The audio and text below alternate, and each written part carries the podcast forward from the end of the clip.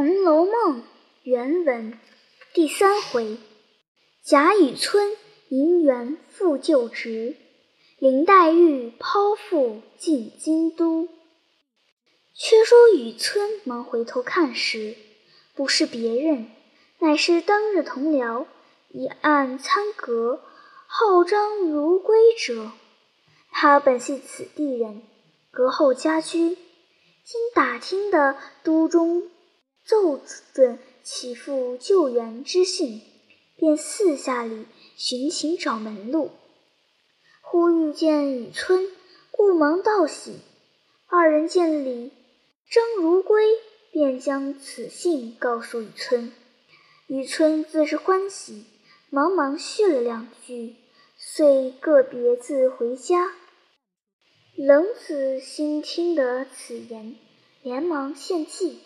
命雨村央凡林如海转向都中去央凡贾政，雨村领其意，作别回至馆中，忙寻底报看却真了。次日面谋如海，如海道：“天缘凑巧，因见今去世，都中家岳母念及小女，无人依傍教育。”前已遣了男女船只来接，因小女未曾大权，故未及行。此刻正思向蒙逊教育之恩，未经酬报，遇此机会，岂有不尽心图报之理？但请放心，弟已欲为筹划至此，已修下荐书一封，转托。内兄务为周全协佐，方可烧尽地之比成。即有所费用之力，弟于内兄信中已注明白，亦不劳尊兄多虑。雨村一面打工，谢不释口，一面又问：“不知令卿大人现居何职？”只怕晚生草率，不敢骤然冒读。如海笑道：“若论舍亲，与尊兄游戏同谱，乃荣公之孙。大内兄现袭等将军，名射，字恩侯；二内兄名正，字存周，现任工部员外郎。其为人谦恭厚道。”大有祖父遗风，非高粱轻薄世宦，故地方至书繁托。否则，不但有污尊兄之情操，及弟不屑为矣。雨村听了，心下方信昨日子信之言，于是又谢了林如海。如海乃说。已择了初月初二日，小女入都，尊兄即同路而往，岂不两便？雨村唯唯听命，心中十分得意。如海遂打点礼物，并饯行之事，雨村一一领了。那女学生黛玉身体方腴，原不忍弃父而往，无奈他外祖母执意误去。并肩如海说：“汝父年将百半，再无续世之意。且汝多病，年幼极小，上无亲母教养，下无姊妹兄弟扶持。今一傍外祖母及旧世姊妹去，正好减我顾盼之忧，何反云不住？”黛玉听了，方洒泪拜别。随了奶娘及荣府中几个老妇人登舟而去。雨村另有一只船，带了两个小童，并赴黛玉而行。那日到了都中，进入神经，雨村先整了衣冠，带了小童，拿着宗侄的名帖，到荣府的门前投了。彼时贾政已看了媚丈之书。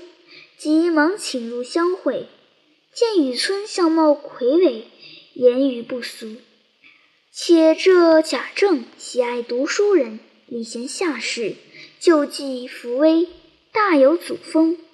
何况又系妹夫长志义，因此优待雨村，更又不同，便竭力内中相助。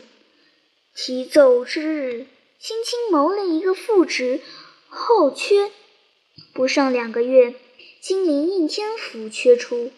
便谋补了此缺，拜辞了贾政，择日上任去了。此是后话。且说黛玉自那日弃舟登岸时，便有荣国府打发了轿子，并拉行李车辆候着。黛玉常听得她母亲说过，她外祖母家与别家不同。他近日所见的这几个三等仆妇，吃穿用度已是不凡了，何况今日齐家，因此步步留心，时时在意，不肯轻易多说一句话。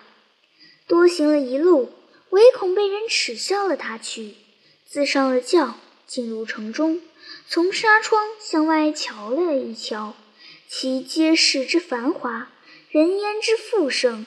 自与别处不同，又行了半日，忽见街北蹲着两个大石狮子，三间兽头大门，门前列坐着十来个华冠丽服之人，正门却不开，只有东西两角门有人出入。正门之上有一匾，匾上大书“敕建宁国府”五个大字。黛玉想到。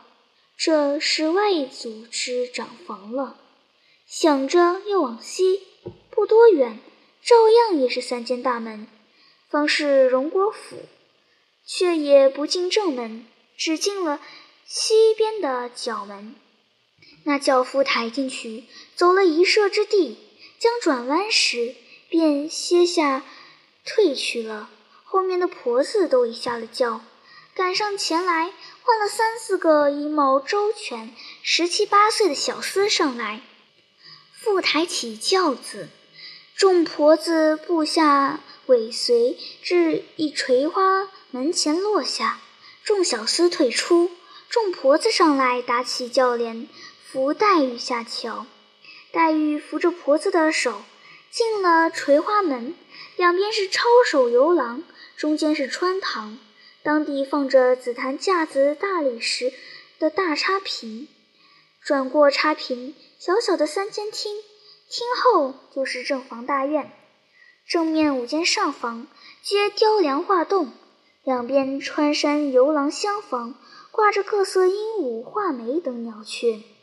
台基之上坐着几个穿红着绿的丫头，一见他们来了，便忙都笑迎上来说。刚才老太太还念呢，可巧就来了。于是三四个人争着打起灯笼，一面听的人回话：“林姑娘到了。”黛玉方进入房时，只见两个人缠着一位鬓发如霜的老母迎上来，黛玉便知她是外祖母。方欲拜见时，早被他外祖母一把搂入怀中，心肝肉。叫着大哭起来，当下底下势力之人无不掩面泣涕，黛玉也哭个不止。一时众人慢慢解劝住了，黛玉方拜见了外祖母。此即冷自信所云之实力太君，假设贾政之母也。当下贾母一一的指黛玉：“这是你大舅母。”这是你二舅母，这是你先朱大哥的媳妇儿朱大嫂子。黛玉一一拜见过了，贾母又说：“请姑娘们来，今日远客才来，所以不必上学去了。”众人答应一声，便去了两个。不一时，只见三个奶嬷嬷并五六个丫鬟，簇拥着三个姊妹来了。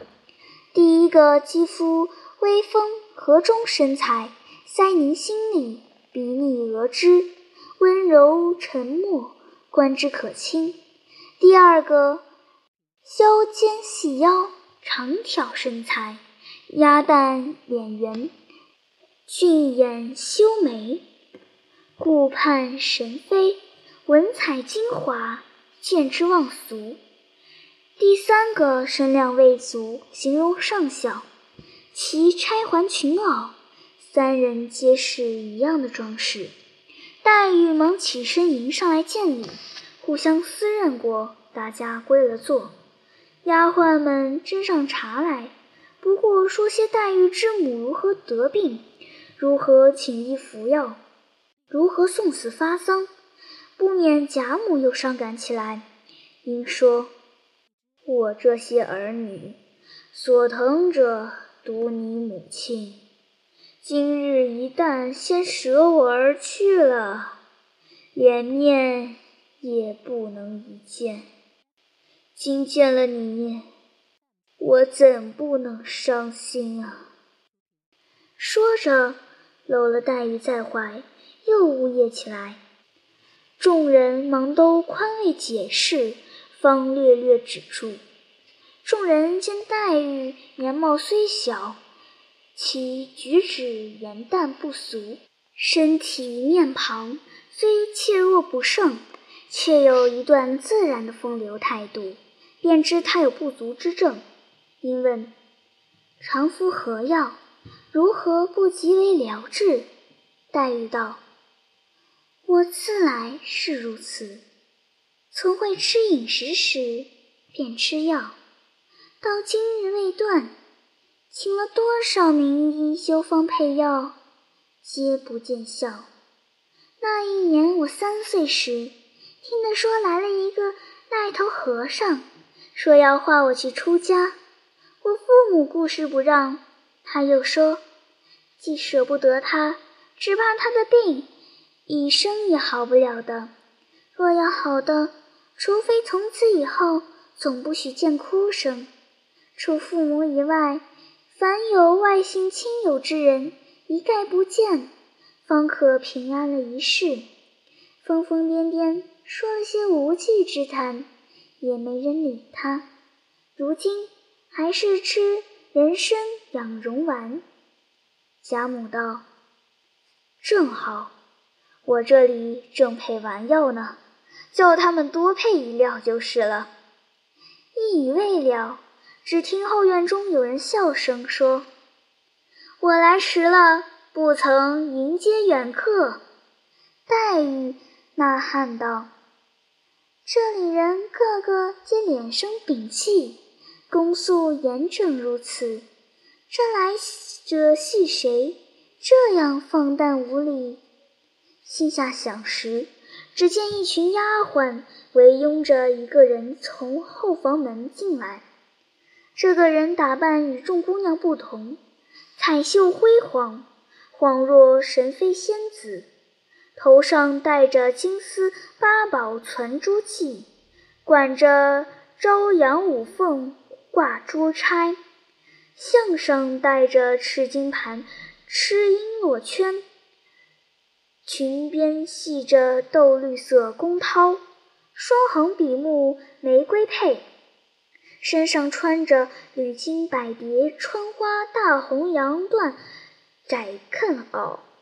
外罩五彩缂丝石青银鼠褂，下着翡翠撒花羊皱裙，一双丹凤眼，两弯柳叶眉，身量苗条，体格风骚，粉面含春微不露，单唇未启笑先闻。黛玉连忙起身接见，贾母道：“你不认得他？”他是我们这里有名的一个泼皮破落户儿，南省俗谓叫做辣子，你只叫他凤辣子就是了。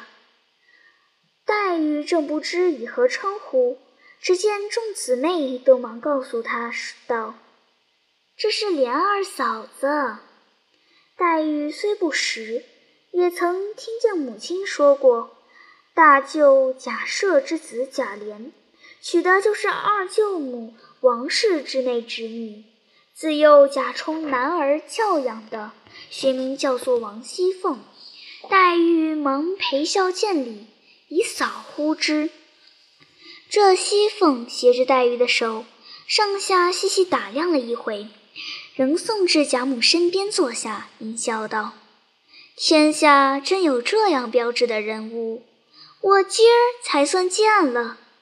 何况这通身的气派，竟不像老祖宗的外孙女儿，竟是个嫡亲的孙女儿。”怪不得老祖宗天天口头心头一时不忘，只可怜我这妹妹这样命苦，怎么姑妈偏就去世了？说着便用怕拭泪。贾母笑道：“我才好了，你倒来招我。你妹妹远路到来，身子又弱，也才劝住了。快再休提前话。”这熙凤听了，忙转悲为喜道：“正是呢，我一见了妹妹，一心都在她身上了，又是欢喜又是伤心，竟忘记了老祖宗。该打，该打！”又忙协助黛玉之手问：“妹妹几岁了？可以上过学？现吃什么药？在这里不要想家，想要吃什么的。”什么玩的，只管告诉我。丫头老婆们不好了，也只管告诉我。一面又问婆子们：“林姑娘的行李东西可搬进来了？带了几个人来？你们赶早打扫两间下房，让他们去歇歇。”说话时间，已摆上了茶果来。熙凤为捧茶捧果，又见二舅母，问她：“月前。”放过了不曾？熙凤道：“月钱已经放完了，才刚带着人到后楼上找段子，找了这半日，也并没有见昨日太太说的那样，想是太太记错了。”王夫人道：“有没有什么要紧？”殷又说道：“该随手拿出两个来，给你这妹妹去裁衣裳的。”等晚上想着叫人再去拿吧，可别忘了。熙凤道：“这倒是我先料着了，知道妹妹不过这两日到的，我已预备下了。等太太回去过了，木好送来。”王夫人一笑，点头不语。当下茶果已撤，贾母命两个老嬷嬷带了黛玉去见她两个母舅。使贾赦之妻邢氏忙一起身，笑回道：“我带了外甥女过去，倒也便宜。”贾母笑道：“正是呢，你也去吧，不必回来了。”邢夫人答应了一个“是”字，遂带了黛玉与王夫人作辞，大家送至穿堂前，出了垂花门。早有小厮拉过一辆翠卧轻轴车来，邢夫人携了黛玉坐在上面，众婆子们放下车帘，方命小厮们抬起，拉至宽处，方架上驯骡，一出了西角门，往东过荣府正门，便入一黑油漆大门中，至一门前方下来，众小厮退出。方打起车帘，邢夫人缠着黛玉的手进入院中，黛玉夺其房屋院宇，必是荣府中花园隔断过来的。进入三层仪门，果见正房香雾游廊，西街小巧别致，不似方才那边轩峻壮丽。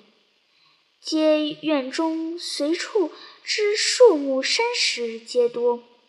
一时进入正室，早有许多盛装丽服之姬妾、丫鬟迎着。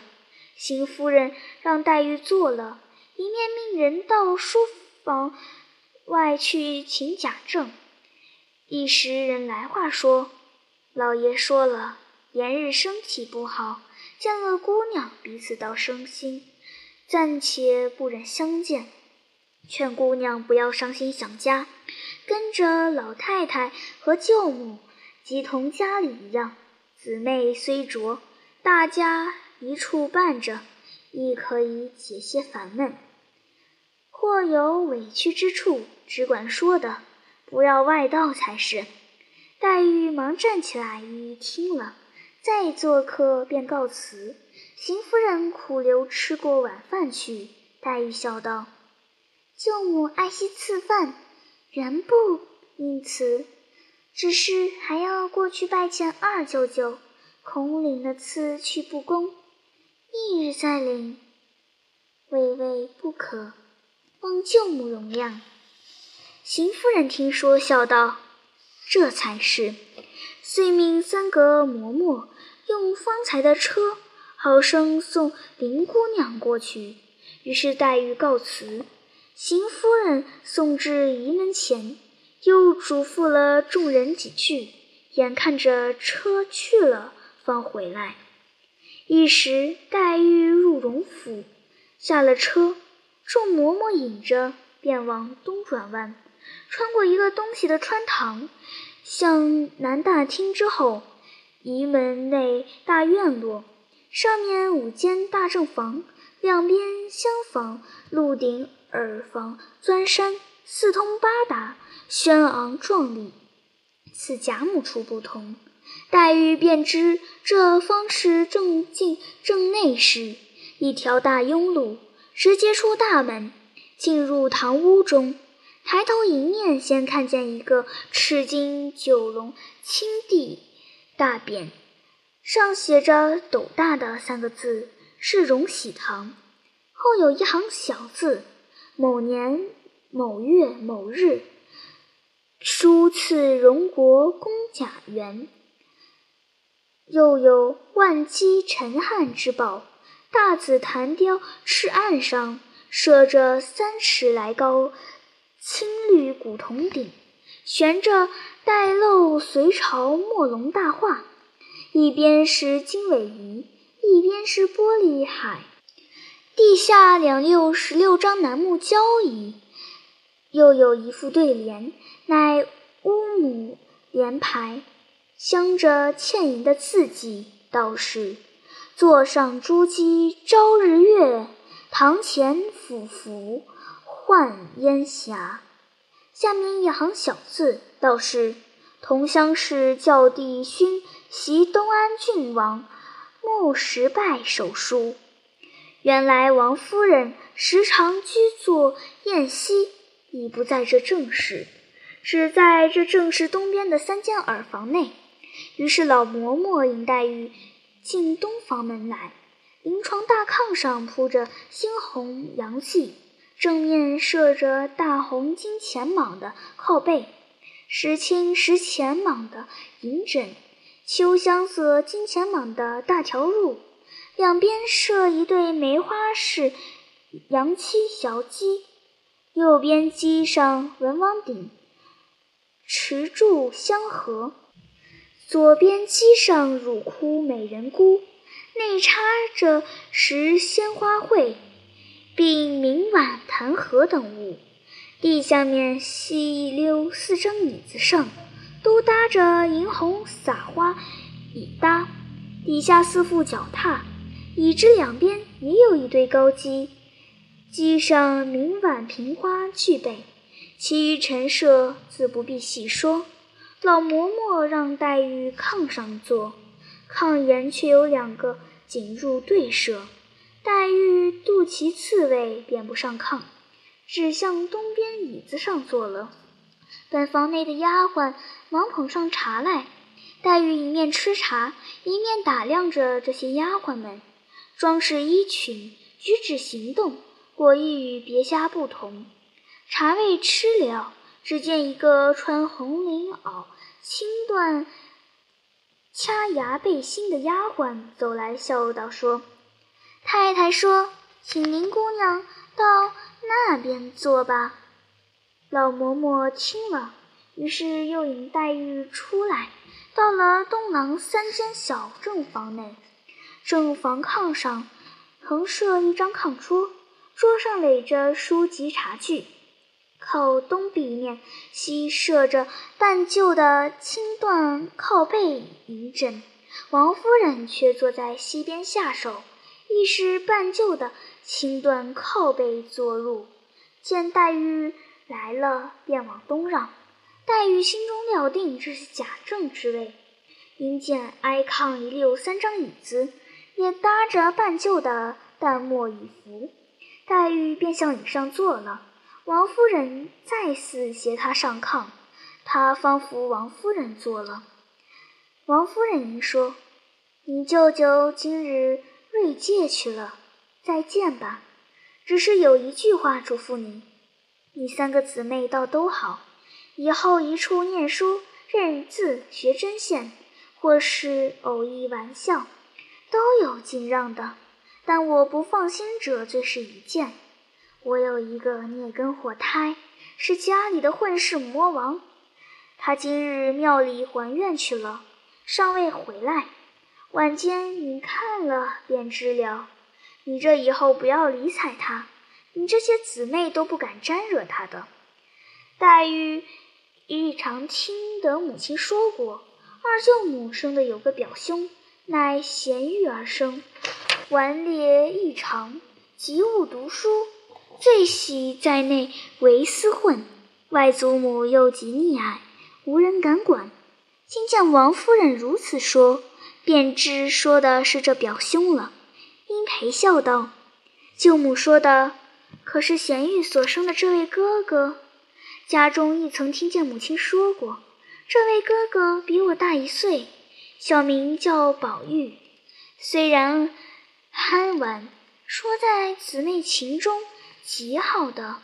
况我来了，自然只和姊妹们同处，兄弟们自然是别院令事的，岂得去沾惹之理？王夫人笑道：“你不知其缘故。”他与别人不同，自幼因老太太疼爱，原系同姊妹们一处娇养惯了的。若姊妹们一日不理他，他倒还安静些。他纵然没去，不过出了二门，背地里拿着他两个小妖们出气，话机一会儿就完了。若一日姊妹们和他多说一句话，他心里一乐，便生出多少事来。所以嘱咐你别睬他，他嘴里一时甜言蜜语，一时有天无日，一时又疯疯傻傻，只求信他。黛玉一一的都答应着。只见一个丫鬟来问：“老太太那里传晚饭了？”王夫人忙携着黛玉从后房门由后廊往西出了角门，是一条南北宽夹道。南边是倒座三间小小的抱厦厅，北边立着一个粉油大影壁，后面有一半大门，小小一所房屋。王夫人笑着向黛玉道：“这是你凤姐姐的屋子，回来你好往这里找她来。少什么东西，你只管和她说就是了。这院门上也有四五个踩总脚的小厮。”都垂手侍立。王夫人随着黛玉穿过一个东西穿廊，便是贾母的后院了。于是进入后房门，已有多人在此伺候。见王夫人来了，方安设桌椅。贾珠之妻李氏捧饭，熙凤安住，王夫人进谱。贾母正面榻上独坐，两旁四张空椅。熙凤麻拉了黛玉，在左边第一张椅上坐了。黛玉十分推让，贾母笑道：“你舅母和你嫂子们不在这里吃饭，你是客，原因如此的。”黛玉方告了坐坐了，贾母命王夫人坐了，迎春姊妹三个告了坐，方上来，迎春便坐右第一。探春左边第二，惜春右边第二，旁边丫鬟执着拂尘、束鱼、金帕，李凤二人立于案旁不让。外间伺候之媳妇丫鬟虽多，却连一声咳嗽不闻。续然饭毕，各有丫鬟用小茶盘捧上饭来。当日林如海教女。以西服养身，临饭后勿待饭粒咽尽，过一时再吃茶，方不伤脾胃。金黛玉见了这里许多事情不合家中之事，不得不随的，少不一一改过来，因而接了茶。早有人又捧过漱盂来，黛玉也照样漱了口，迎手臂，又捧上茶来。这方是吃的茶。贾母便说：“你们去吧，让我们自在这儿说话。”王夫人听了，忙起身。又说了两句闲话，方引凤丽二人去了。贾母因问黛玉念何书，黛玉道：“只刚念了四书。”黛玉又问姊妹们读何书，贾母道：“读的是什么书？不过是认得两个字，不是睁眼的瞎子就罢了。”一语未了，只听院外一阵脚步响。丫鬟进来道：“宝玉来了。”黛玉心中正疑惑着，这个宝玉不知是怎生个被懒人物，懵懂顽童，倒不见那蠢物也罢了。心中想着，忽见丫鬟话未报完，已进来了一位年轻公子，头上戴着束发嵌宝紫金冠。齐眉勒着二龙抢珠金抹额，穿着一件二色金百蝶穿花大红箭袖，束着五彩丝簪花结长穗宫绦，外罩石青起花窝缎排穗褂，蹬着青缎粉底小朝靴，面若中秋之月，色如春晓之花。柄若刀裁，眉如墨画，眼如桃瓣，心若秋波。虽怒时若笑，即真视而有情。顶上金翅璎珞，又有一根五色丝绦，系着一块美玉。黛玉见了，便吃了一大惊，心下想到：好生奇怪。倒像在哪里见过一般，何等眼熟到如此？只见这宝玉向贾母请了安，贾母便命去见你娘来。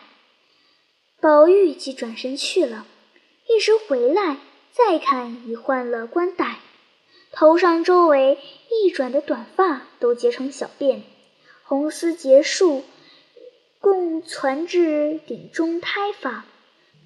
共编一根大辫，黑亮如漆，从顶至梢一串四颗大珠，用金八宝坠角，身上穿着银红撒花半旧大袄，仍旧带着项圈、宝玉、记名锁、护身符等物，下面半露松花撒花绫裤腿，棉边檀墨袜，厚底大红鞋。越显得面如敷粉，唇若施脂，转盼多情，言语长笑，天然一段风韵，全在眉梢，平生万种情思，悉堆眼角。看其外貌是极好，却难知其底细。后人有“西江月”二词，批宝玉极恰。其词曰：“无故寻仇觅恨，有时。”似傻如狂，纵然生得好皮囊，腹内原来草莽。潦倒不通事物，愚顽怕读文章。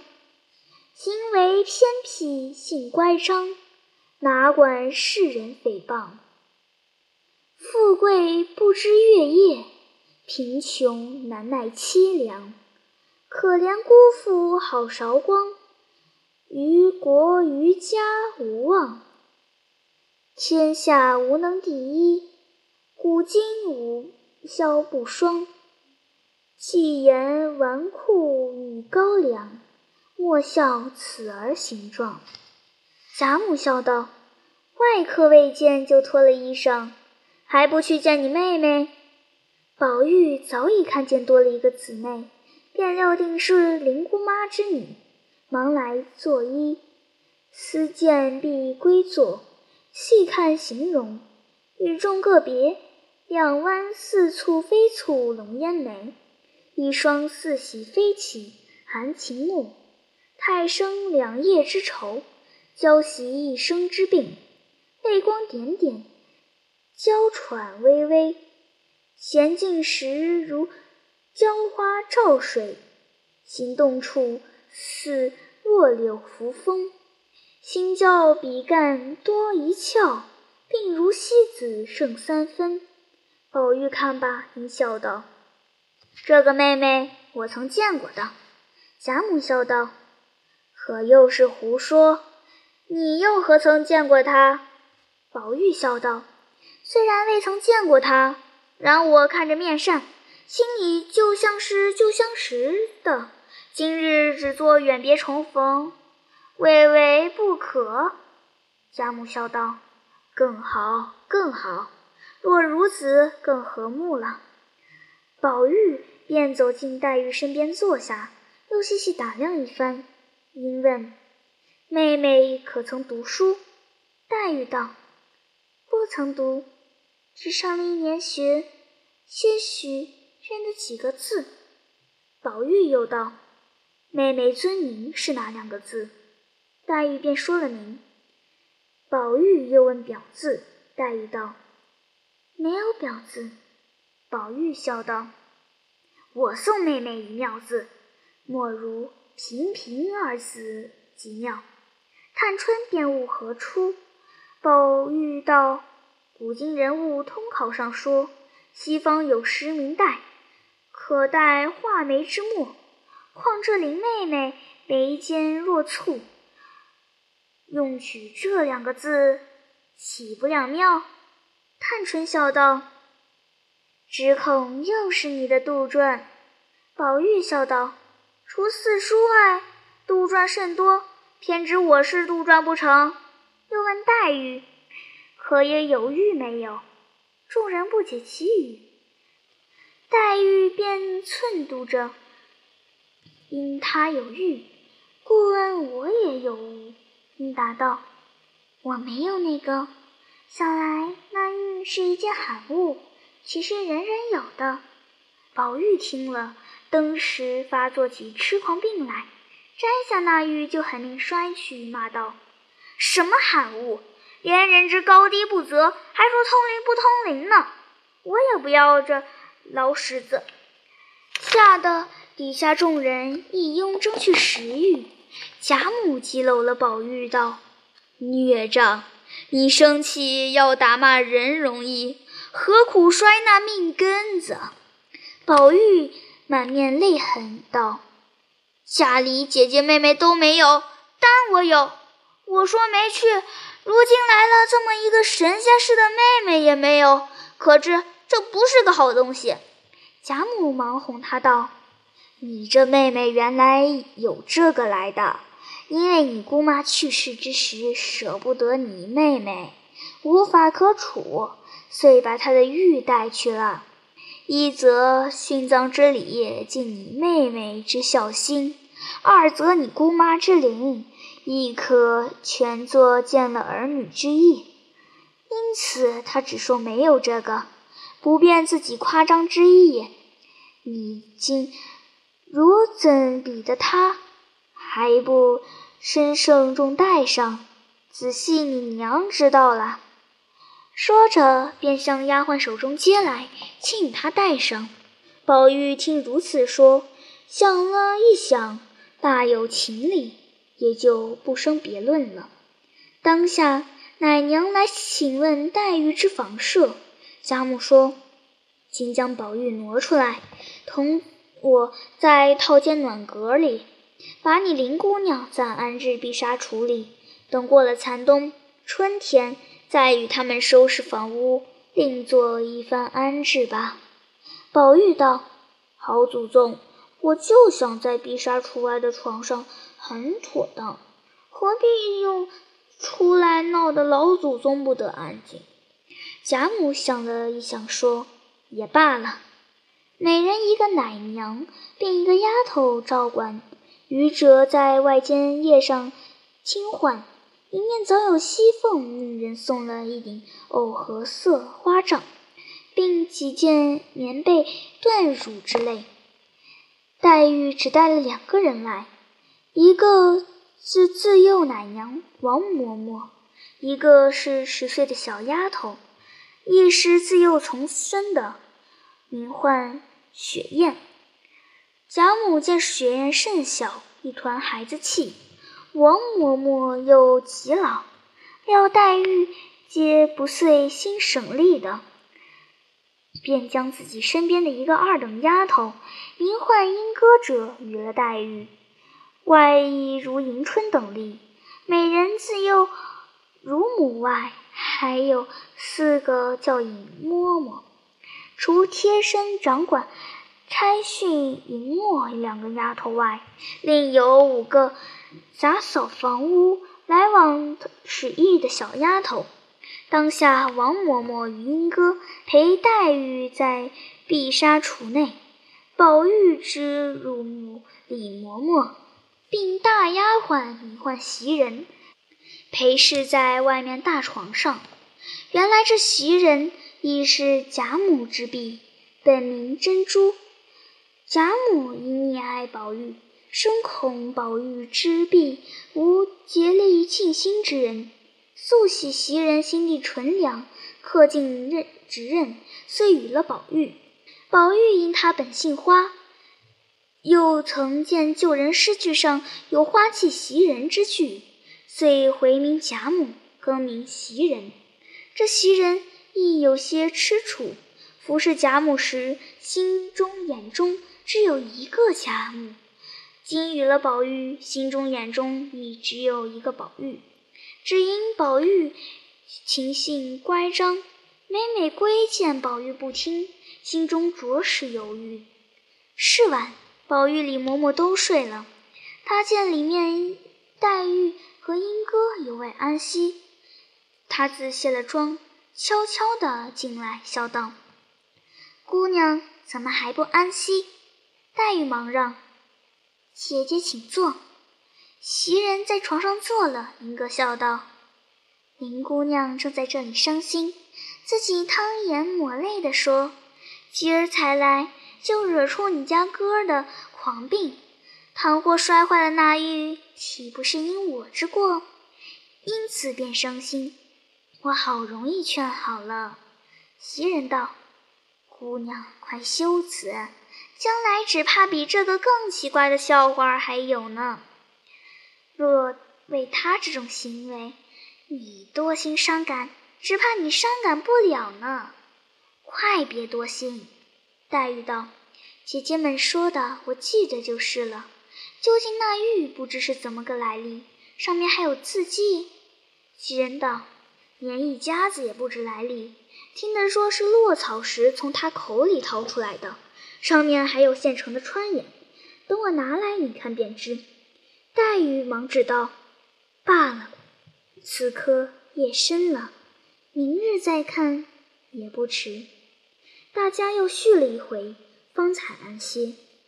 次日醒来，醒过贾母，因往王夫人出来，正值王夫人与熙凤在一处拆金陵来的书信看，又有王夫人之兄嫂。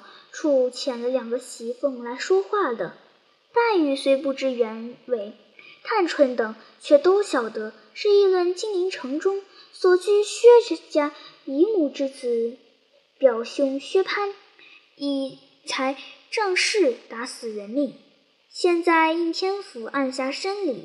如今母舅王子腾得了信息，故遣他家内的人来告诉这边。